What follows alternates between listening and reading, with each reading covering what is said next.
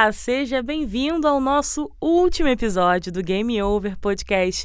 Eu sou a Mariana Moraes. E eu sou o Vitor Gama. E hoje esse episódio serve para a gente relembrar tudo que a gente falou até agora e falar mais um pouquinho sobre esse assunto que a gente descobriu que é muito importante, tem muitas vertentes, que é o assédio no mundo dos games online.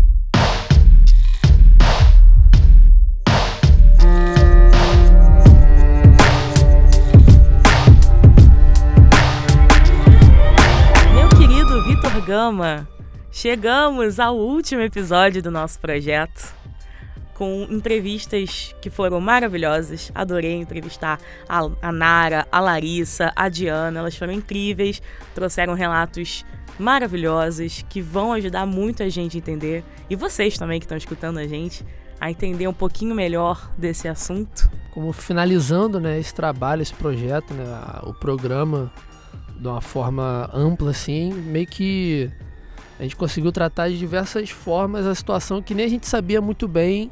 Do tipo, quando a, a, a Nara fala sobre os problemas que ela tinha em casa, mesmo para jogar também, com algumas situações com a mãe dela, algumas outras que ela até também teve um pouco de ansiedade, né? Em alguns momentos que ela se viu meio que obrigada a ter que falar com alguém jogando. A Larissa trazendo também um, um, um parâmetro sobre diminuir né, a quantidade de tempo que passa jogando, virar uma jogadora mais offline, assim, né? De uns jogos que não demandam muita, muita interação com alguém que está ali.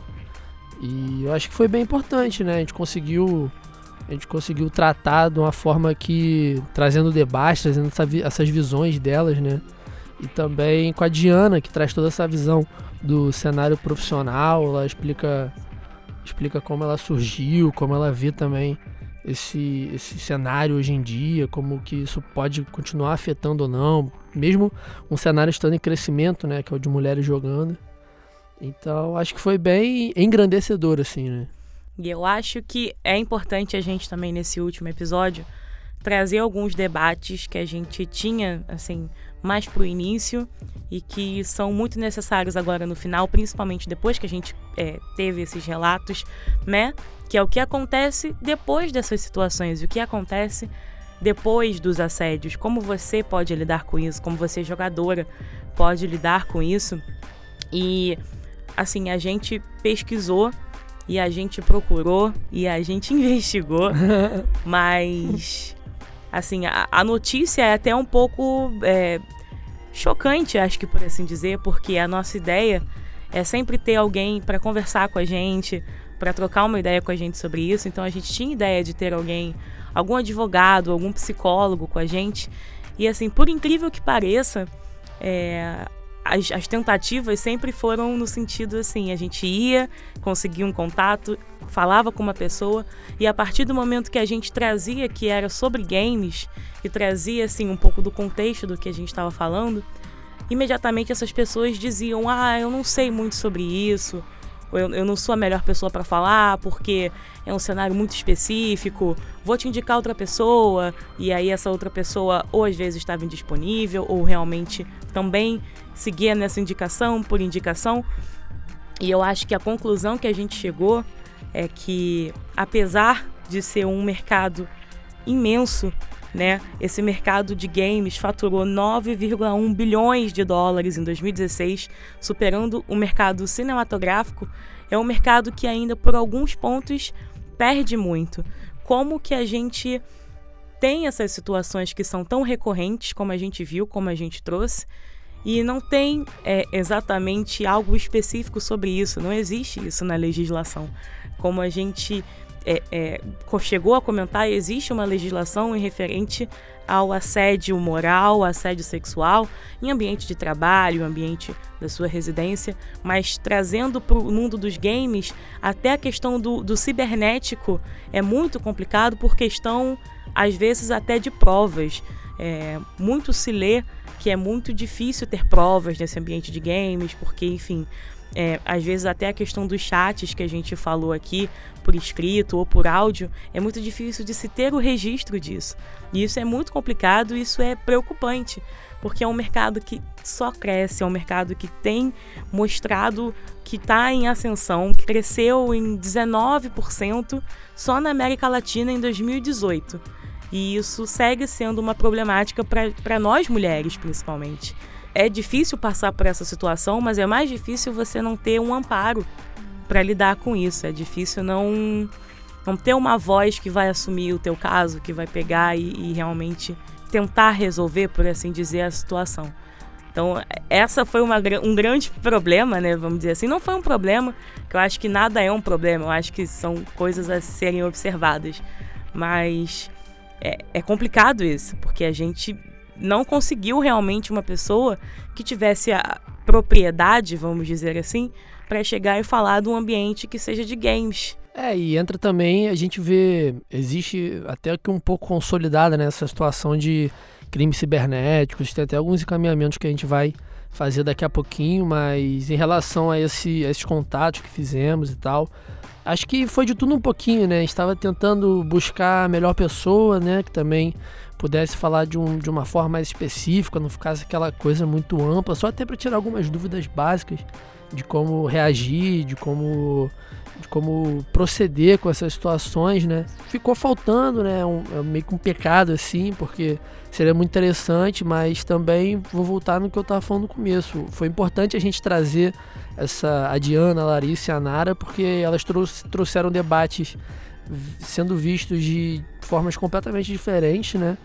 E, enfim, acredito que talvez essa falta bem específica de alguém só para tirar algumas dúvidas tenha a gente não tenha conseguido sanar, né? Mas foi como a Mari falou, né? Um mercado muito grande, o cenário para mulher praticar o esporte até profissionalmente mesmo, ele tá ficando cada vez mais abrangente, embora tenha um milhão de dificuldades ainda, né?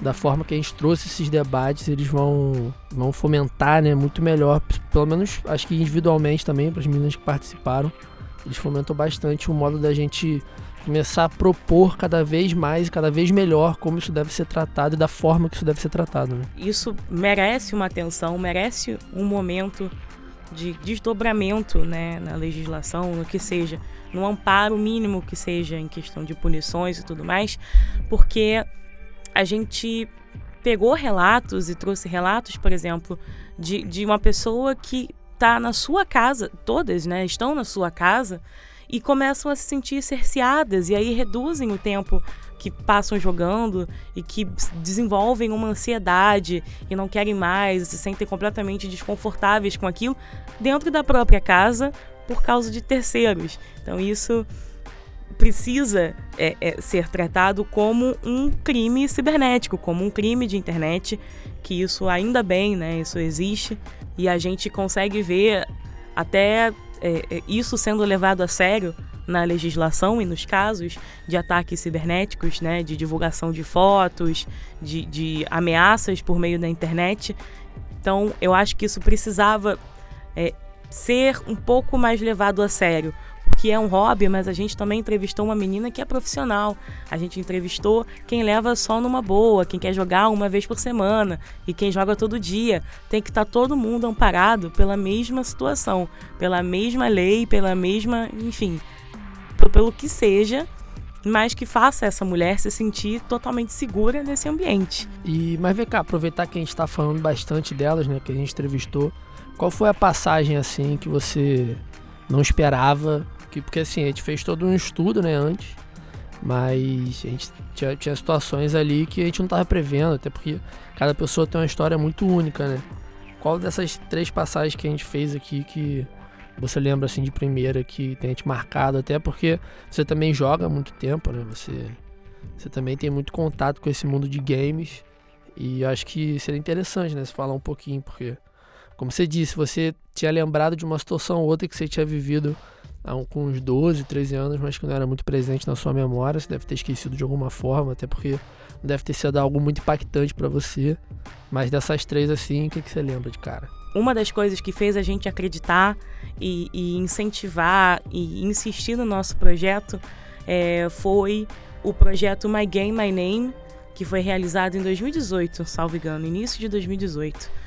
É, a gente conversou muito sobre isso é, assim, pelo, pelo choque que a gente teve no sentido de que, para quem não conhece, o My Game My Name mostra diversas jogadoras é, que, assim, na verdade é para abrir os olhos de quem não conhece essa situação, que são jogadoras que usam de nicknames, de nomes, né, para jogar de forma online, que são ou masculinos ou neutro, que não indiquem que elas são mulheres de alguma forma. Então, esse My My Name mostra um pouco disso, mostra que as mulheres vão continuar usando seus nomes e que devem ser respeitados por isso, mas a gente ficou caramba, realmente isso existe? Como que pode existir uma coisa dessa em pleno 2018, 2019? Uma mulher que use o nome masculino para não ser incomodada e assediada de alguma forma. Então, é, todos os créditos para o pessoal da Wonder Woman Tech, que foi quem, quem fez o My Game My Name acontecer. Foi incrível, quem conseguir dar uma olhada, pesquisa por esse nome que já é um dos primeiros resultados. É, então, trazendo, relembrando, é assim, é o caso da Nara, que ela diz que ela, ela foi uma das nossas entrevistadas que trocou o nome, né, o usuário. Na verdade, o usuário dela era neutro, porque ela desde criança, ela jogava desde criança teve que chamar um familiar, um primo, se eu não me engano, que precisou meio que intervir porque viu que estavam falando coisas para ela com conteúdo completamente inadequado para uma criança. E a partir do momento que ela entendeu aquilo, ela assim mudou completamente, assim, virou a chave de que ela tinha que usar um nickname masculino ou neutro, né? Eu acho que ela até chegou a falar de um outro jogo do Rabu, do Rabu é. que ela jogava pela conta do irmão. Então, quando ela jogava pela conta do irmão, não tinha problema algum, mas quando jogava pela via as amigas jogando também, pelas contas delas, e aí tinha problema, era atrás de problema. Então acho que esse foi o caso, também pela idade dela, de muito nova, ver como já teve essa exposição totalmente negativa do ambiente que assim era para ser uma coisa tão legal de, de aproximar pessoas de todos os lugares assim do mundo são oportunidades assim X oportunidades que você tem. Você pode, sei lá, de repente num chat treinar uma língua, um idioma. Você pode conhecer uma pessoa e de fato desenvolver uma amizade, mas não. Um dos primeiros contatos dela foi dessa forma negativa que a fez ter tantos problemas e até muito pouco tempo atrás ela seguiu, é, continuou usando né, o, o, nick masculino, é neutro, né, no caso dela. Então acho que essa foi a, a passagem assim, dela contando e vendo da forma que ela contava pra gente foi o que mais me marcou. O interessante de você ter comentado My Game My Name é porque o projeto né, chegou a ganhar o Cannes também. E a ideia deles era pegar jogadores homens com nicknames femininos para eles sentirem na pele que uma mulher passa jogando. Né? E a Nara, quando ela passa por isso muito nova, que ela precisa do auxílio do primo dela, que ela até comenta que não foi nem pro irmão diretamente que ela foi conversar, né? Ela foi conversar com o primo, que foi o primo que apresentou o jogo a ela. E a passagem que me marcou muito foi a da, da, da Larissa, né? Porque ela jogava bastante também. E ela ficou saturada, né? Ela ficou meio que de saco cheio assim, foi mudando o jeito dela de, de, de se entreter, né? Porque no final das contas quando você vai jogar um jogo, seja ele online, seja ele offline, também não importa a idade que você tenha, você vai para se entreter. Então, assim, quando você tem que mudar a sua forma de entretenimento, sua forma de lazer por algo que, que tá aquém das suas atitudes, né? Porque você não escolhe, tipo, você vai botar seu nome lá com que você se identifique, e mesmo assim você é retratada de uma forma horrível. Isso me marcou muito. E quando você fala do que às vezes aprende uma língua e tal. Cara, eu já, como eu falei, né, durante o projeto, já presenciei algumas situações dessas e assim, até para quem tá ali também fica muito difícil fazer alguma coisa, né? Fica muito difícil você ter uma reação, você pode denunciar o cara dentro dos jogos, enfim, tem algumas assim, mas às vezes elas não parecem tão efetivas. E, e, uma coisa que é comum de uma galera que eu vejo, muita gente aprendeu línguas, né, jogando, principalmente japonês, que se interessou muito, porque os jogos mais antigos eram todos japonês e inglês, então nem se fala. A maioria da galera que, que é envolvida com esse mundo de games hoje sempre cita um jogo, ah, o jogo Street Fighter foi muito importante, Mega Man foi muito importante para aprender inglês. Então, assim, além de tudo, além de ter esse, esse, essa coisa de, de e também existe todo um estudo né, que melhora sua percepção, melhora sua, sua, sua criatividade, seu tempo de resposta, seu raciocínio. também pode melhorar em outras áreas que você nem sabe que você cons consegue melhorar, né? Então essa parte da Larissa me marcou bastante porque você parar de jogar uma, algo que você está acostumado a se divertir por causa de, de reações que acontecem no jogo também é, é uma coisa inacreditável. A Nara nem se fala, né? Ela até falou um pouco do, do que ela contou da história dela pra gente, que o nick que ela usava anterior era de um desenho que ela via com a mãe, que ela que era de um era um conto que a mãe dela contava para ela, que ela adorava e ela se identificava muito com a personagem. Então, foi muito marcante também. E aí a Diana traz, como a gente citou, né, traz toda toda essa Todo visão. o cenário do profissional. Que aí é outra história, né, cara? Você pega uma, uma, uma aquela situação de, de, de homens que acham que as mulheres estão tomando os espaços deles em lugares, pô, realmente é um ambiente completamente machista, né? Quem ouviu até agora já deve ter percebido um pouco. Então assim, os caras não conseguem aceitar que uma mulher ela se dedique, ela tem habilidades, ela tenha talentos e acha que sempre tem algum homem que é melhor que ela para ocupar aquele lugar de destaque, né? Então, acho que foram três situações que parece que a gente está acostumado, né? Porque até como a gente diz no começo do programa, é um, é um, é um machismo muito enraizado, é algo que vem de fora para dentro, também acontece muito dentro das casas, né? Passa muito pela educação que a gente tem como um todo.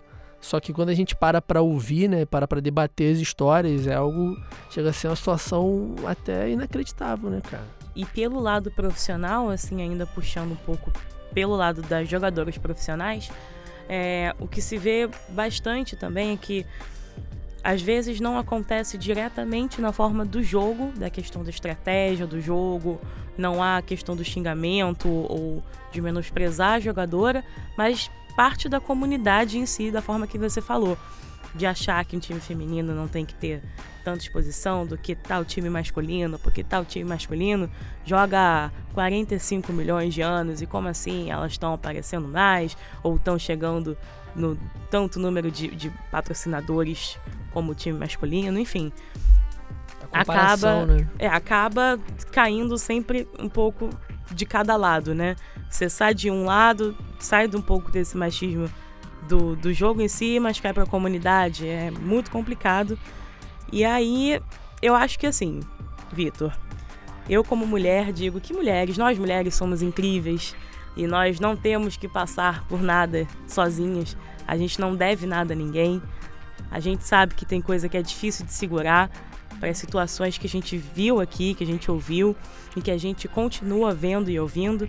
É, a gente não precisa passar por isso sozinha. Então, se você está se sentindo é, desconfortável, está sentindo que aquilo está afetando a sua vida fora das telas, por favor, procure, converse com alguém, é importante alguém que talvez não esteja tão envolvido, é, procurar uma ajuda, é, talvez até psicológica.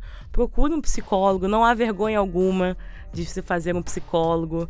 É, e o seguinte, a gente vai deixar também na nossa descrição do Spotify e tudo mais é, os números das delegacias de polícia é, de todas as capitais. Então, se você. Nós somos aqui do Rio de Janeiro, mas se por acaso você está ouvindo a gente daí da Bahia, está ouvindo a gente daí de Vitória, então, por favor, é, os números das delegacias de polícia estão na nossa descrição. Se você se sentir desconfortável, ameaçada, você, por favor, entre em contato com alguns desses números, que algum deles vai saber te orientar e você não precisa engolir certas coisas porque você acha que é brincadeira, que faz parte do jogo não faz parte do jogo. O jogo é para se divertir, seja para você ser profissional, você quer passar um tempo fora da, da, da sua vida de estudo, você quer passar um pouquinho de distração do, do seu trabalho. É para isso que os jogos servem para é, integrar e divertir. Então não existe isso. Não aceitem menos do que vocês merecem nessas situações só porque elas são de forma online. Isso não existe, meninas. Nós somos incríveis e vocês são incríveis. E muito obrigada por tudo até agora, pela Larissa, pela Diana, pela Nara, que super ajudaram a gente, conversaram com a gente, tiraram o tempinho delas para falar com a gente. Super obrigada, meninas. A gente não tem palavras para agradecer. Então, super obrigada, Vitor, por estar tá aqui comigo também todas as gravações. E é isso, gente. Só... Super obrigada. Não, só para te interromper um pouquinho antes de finalizar, esses números que a gente botou aqui é porque, assim, como é algo muito específico, né? Às vezes pode parecer que, que isso demanda uma ajuda muito específica. Mas não, se você é, se sentir ameaçada, como a Mari falou, e entrar em contato com. Se você ligar para qualquer 180 da, da onde é que você esteja, eles vão conseguir te auxiliar da melhor forma. E também, às vezes, algumas capitais, São Paulo, Rio, elas têm delegacias contra crimes de internet específicas também. Então, assim, às vezes pode parecer que ninguém vai conseguir te ajudar, porque é algo muito específico, você pode achar muito pequeno. Mas foi o que a Mari falou, né? Por via das dúvidas, se sentiu ameaçada, se sentiu afetada, liga nem que seja só para pedir informação, porque são. deixam de ser pessoas especializadas, né? Ou eles vão te indicar para um outro lugar, ou até vão também te indicar algum acompanhamento psicológico, enfim, vão te dar alguma outra palavra para você conseguir proceder a partir disso. E acho que a gente fica por aqui, né? Foi muito importante, acho, a gente fazer. Foi uma senhora jornada. Uma senhora jornada e tentar encontrar essas meninas, entrar em contato com elas, debater isso tudo.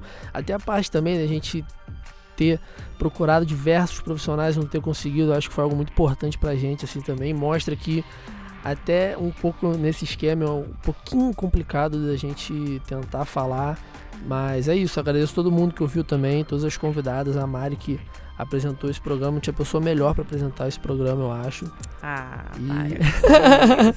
e... e eu acho que é isso, né? Fica meu agradecimento aqui, todo mundo que ouviu, todo mundo que ainda vai ouvir. Espero que muitas pessoas possam ser alcançadas a partir disso e que a gente sempre fomente esse debate para que cada vez menos temos, tenhamos que passar por, por esse tipo de situação. Então é isso, minha gente. Esse foi o nosso Game Over Podcast.